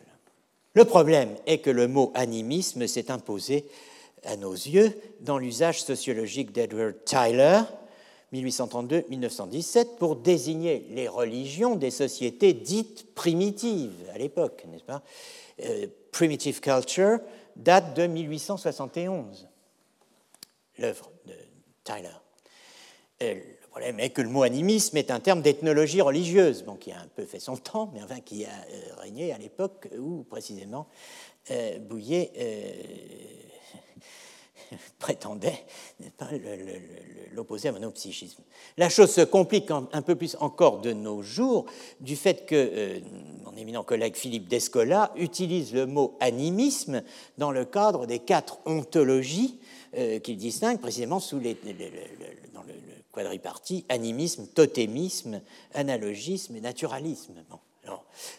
Chez Bouillet, évidemment, le champ de présence du terme est tout autre. C'est celui hérité de la médecine du XVIIIe siècle, de la Theoria Medica Vera, la vraie théorie médicale de Georg Stahl, publiée en 1707, traduite et publiée en français en 1863 pour la euh, Theoria Medica Vera, par Théodose Blondin dans les œuvres médico-philosophiques et pratiques 1859-1864, hein, euh, cinq volumes, hein, et la vraie théorie médicale donc, est euh, publiée en français dans les, tomes 3 et 4, 1863 donc, hein, j'insiste, euh, la, la, théorie de Stahl, à laquelle s'oppose le mécanisme et le vitalisme, le mécanisme dont les grands noms sont euh, Cabanis, par exemple, 1757-1808, et euh, le Dantec, 1869-1917. Le, vitalisme, pour m'en tenir au plus récent, si je puis dire, et au plus prestigieux, euh, eh bien Bergson, 1859-1941, et Drich, 1867-1941 par rapport à notre quadrangle, euh, eh bien, euh, Stahl se tient, euh, et, notre ami Bouillet se tient, se situe dans la question quel est le sujet de la pensée, de la sensation et du sentiment, hein, et que sommes-nous? Le terme animisme étant reçu à l'époque en cette acception, unité de l'âme, hein, hérité de Stahl, il faut le prendre ici comme tel en mentionnant les synonymes proposés par Bouillet. Il y en a deux, unité de la cause humaine et monodynamisme.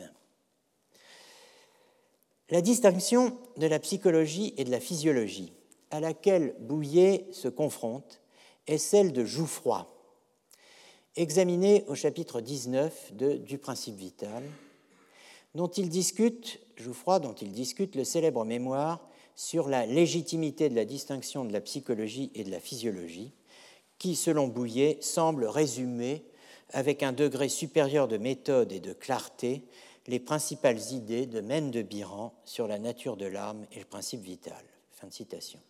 C'est là l'horizon de la définition du monopsychisme.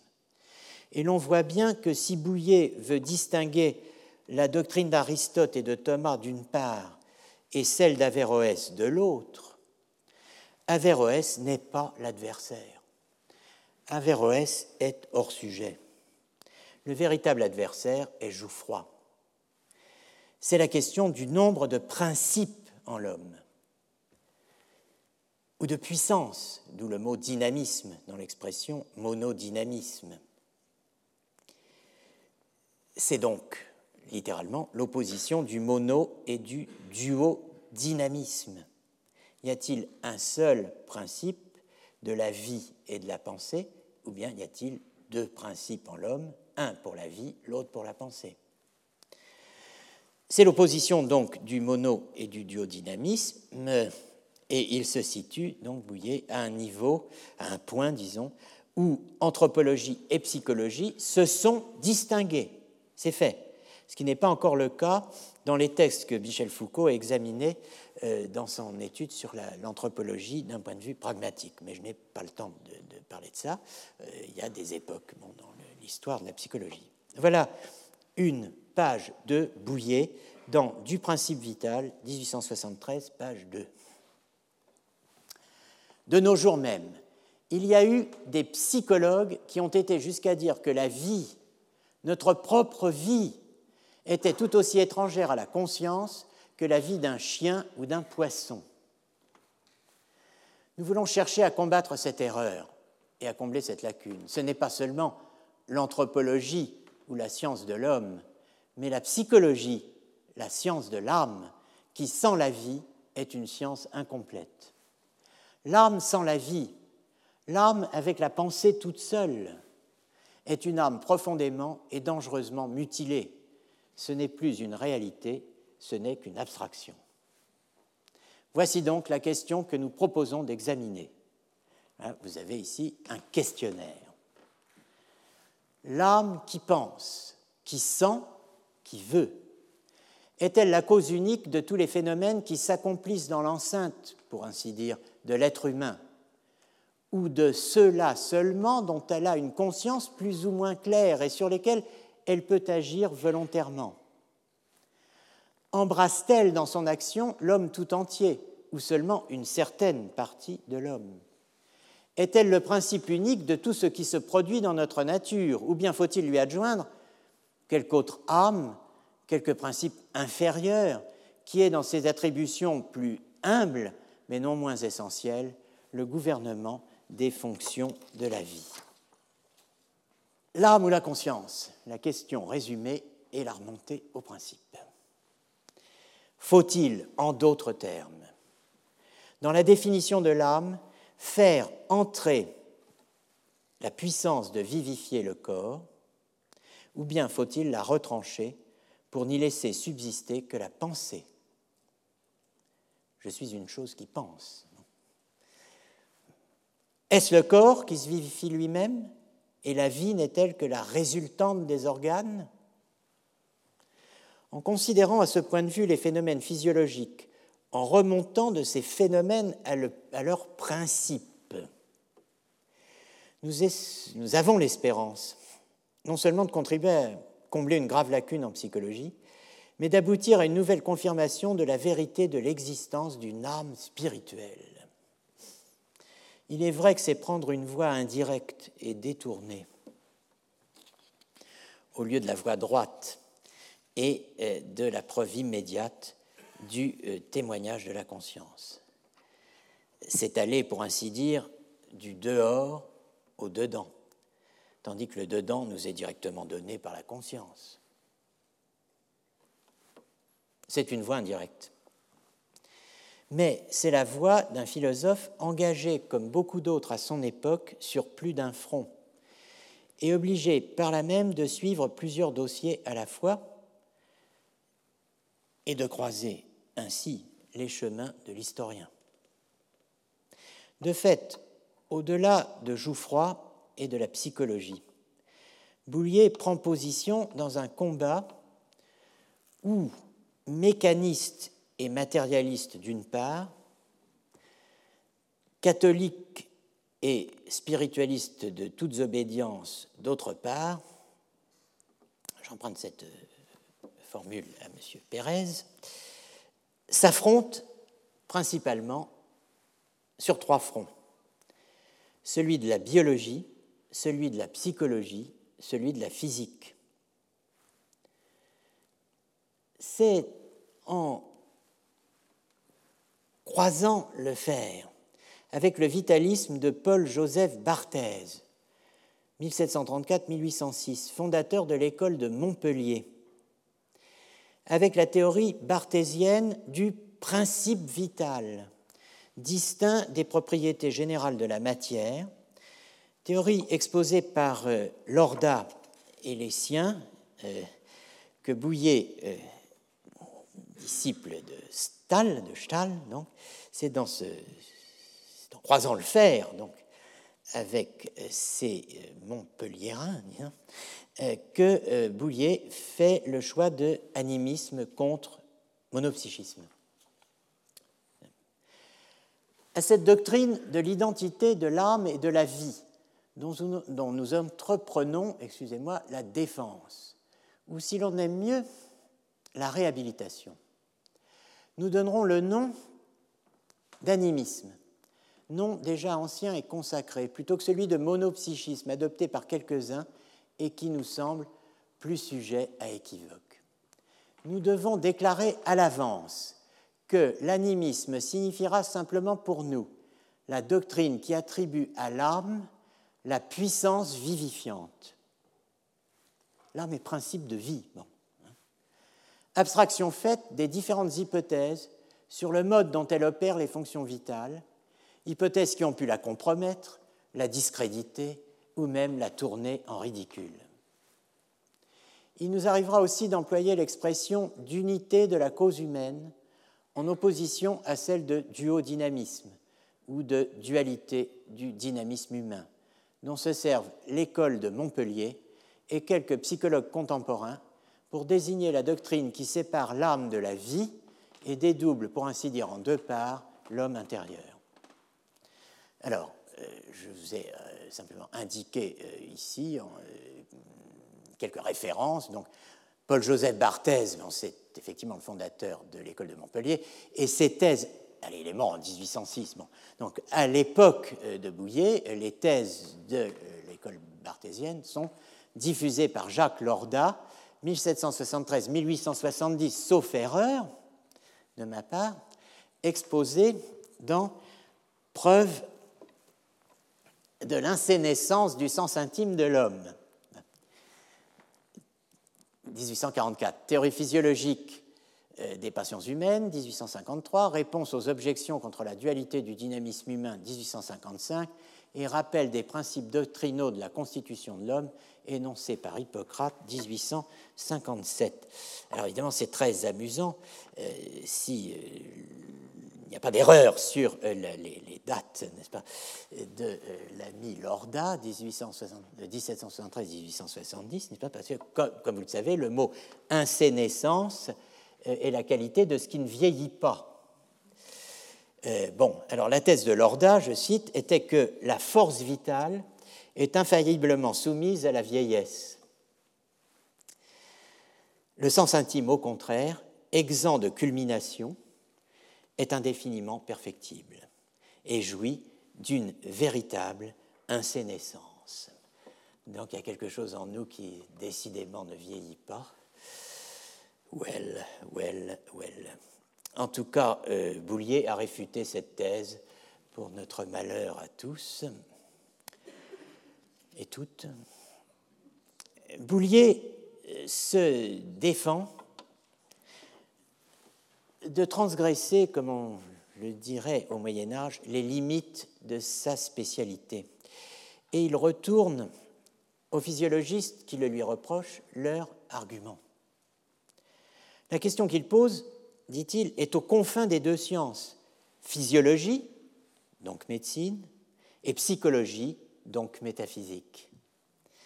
Notez cette alliance, ce donc. Psychologie, donc métaphysique. Hein.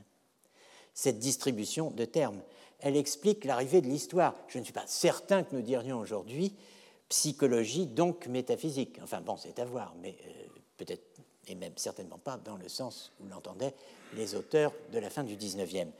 Défendons-nous, dit Boulier, d'abord contre le reproche d'empiéter sur le domaine propre des physiologistes. D'honorables adversaires nous ont objecté que le problème de la vie ou de la constitution de l'homme appartenait exclusivement à la physiologie et à la médecine, sans regarder en aucune sorte les psychologues ou les métaphysiciens. Il s'agit en réalité d'une question qui, placée sur les confins des deux sciences, semble relever plus spécialement de l'une ou de l'autre selon la face par où on la considère. Peut-être en nous plaçant à un point de vue opposé au leur, aurions-nous aussi le droit de dire que la question n'est pas de leur domaine, puisqu'ils ne sont ni métaphysiciens ni psychologues. Arrivé à ces confins, à cette zone de friction, et au choix du point de vue où l'on se place, je veux insister sur ce qui nous intéresse ici la dimension historique, qui, d'une certaine manière, est le point de vue des points de vue. Je veux insister sur la relation au Moyen Âge et, d'une certaine manière, sur la raison précise que peut avoir Bouillet de faire de l'histoire, ce qu'il fait effectivement. Une chose est claire, l'intervention de Bouillet s'inscrit dans un mouvement général qui concerne, dans des proportions, des proportions étonnante tout le XIXe siècle français, que l'on pourrait appeler la redécouverte d'Aristote, que Cousin a été jusqu'à appeler la réhabilitation d'Aristote. Voilà que nous croisons une nouvelle fois le nom de Victor Cousin. On croit avoir tout dit, et pourtant, il faut encore ajouter que c'est à Cousin que l'on doit l'espèce de retour à Aristote qui se perd en France, pro ou contra, dans la seconde moitié du XIXe siècle. Dans un article de 1999, Claude Pierre Pérez, que je citais il y a quelques instants, a bien résumé ce débordement d'initiatives cousiniennes. On comprend, écrit-il, que Cousin ait pu parler d'une réhabilitation d'Aristote, et se, flatter de l'avoir agencé. Il rappelle à l'occasion qu'il a choisi la métaphysique, encore inédite en français, pour le texte de ses conférences à l'école normale, traduit le premier et le douzième livre, fait traduire les autres par deux de ses élèves, inscrit le stagirite au programme de l'agrégation.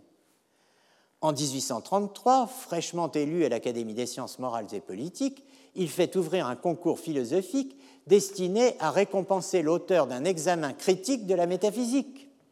Un autre suit deux ans plus tard sur l'organum.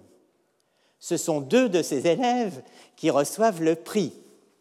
Ravesson, d'abord, en 1835, qui, tout en s'éloignant de son maître, va tirer de son mémoire deux volumes sous le titre Essai sur la métaphysique d'Aristote, qu'on lisait encore quand j'étais étudiant. Hein puis Jules Barthélemy Saint-Hilaire, le traducteur du Collège de France, hein, hein, qui publie en 1838, l'année de son entrée au collège, de la logique d'Aristote. Ce même Barthélemy Saint-Hilaire, très proche disciple de Cousin, a mis en chantier l'année précédente une traduction générale des œuvres du philosophe grec, dont mains ouvrages, et non des moindres, vont ainsi être mis en français pour la première fois. Le traité de l'âme en 1846, suit un 12 qui est un appel de notes, la physique en 1862, donc de l'âme en 46, la physique en 62, les parties des animaux en 85, etc. L'entreprise s'achève heureusement, c'est-à-dire de, façon satisfaisante, n'est-ce pas, euh, par un succès, en 1892 et peut-être heureusement pour lui, n'est-ce pas, ce qui lui aura laissé trois années de répit apparemment, trois ans avant la mort du maître d'œuvre. Boulier a une visée historique qui, au-delà d'Aristote, le porte vers le Moyen Âge. Il s'inscrit délibérément dans l'épistémée cousinienne. N'oublions pas, par ailleurs, qu'il est partie prenante du projet éducatif de Cousin. Dans euh, l'unité de l'âme pensante et du principe vital, le texte de 1858, il fait ouvertement référence au programme de recherche staccanoviste, enfin, pas ce terme évidemment, lancé par Cousin à l'Académie des sciences morales et politiques. Les attributions et la nature de l'âme, ses rapports avec le corps, la définition même de l'homme, tout change suivant qu'on la résout en un sens ou en un autre. Hippocrate et Platon, Aristote et Galien, les plus grands philosophes et les plus grands médecins de l'Antiquité l'ont légué au Moyen Âge. Le Moyen Âge l'a agité, non seulement dans les écoles, mais dans les conciles de saint Thomas à travers tout le Moyen Âge, elle est venue jusqu'à Stahl et à Leibniz, et jusqu'à la philosophie de notre temps. Aujourd'hui encore, nous voyons se produire et se combattre ces diverses solutions dans nos écoles de médecine et de philosophie. Les uns, avec Mène de et M. Jouffroy, enlèvent à l'âme les phénomènes de la vie pour les attribuer à un autre principe. Les autres soutiennent l'unité de la cause humaine.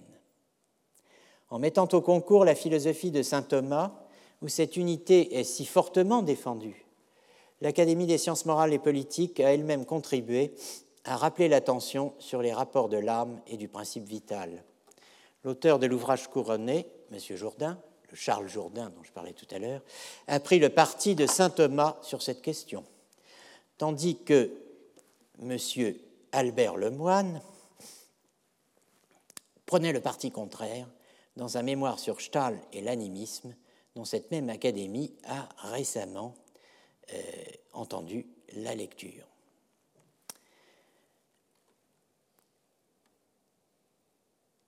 Lemoine, Albert, 1824-1874, auteur de Le vitalisme et l'animisme de Stahl, est un maître de conférence à l'École normale supérieure de Paris, donc, euh, qui a lu devant l'Académie euh, son mémoire et, la dite Académie l'a inséré malgré sa longueur dans le compte-rendu de, ces, séances.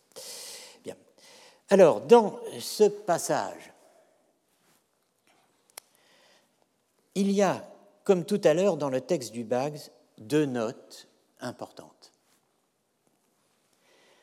La première, historique, dit que, trois lignes, le Concile de Vienne en 1213, alors c'est évidemment une coquille d'impression, hein, et le dernier Concile de Latran sous Léon X ont décidé, d'après saint Thomas, que l'âme intellective est la forme substantielle du corps humain. Deuxième euh, note, la euh, Deuxième note, fait une sorte de name dropping, lâche quelques noms de contemporains sur l'échiquier en faveur de la position euh, de euh, Boulier. Rémusat, M. Ravesson, M. Franck, auteur de l'article âme dans le dictionnaire des sciences philosophiques, se sont prononcés dans le bon sens, c'est-à-dire ils sont inclinés en faveur de l'unité du principe vital et du principe pensant.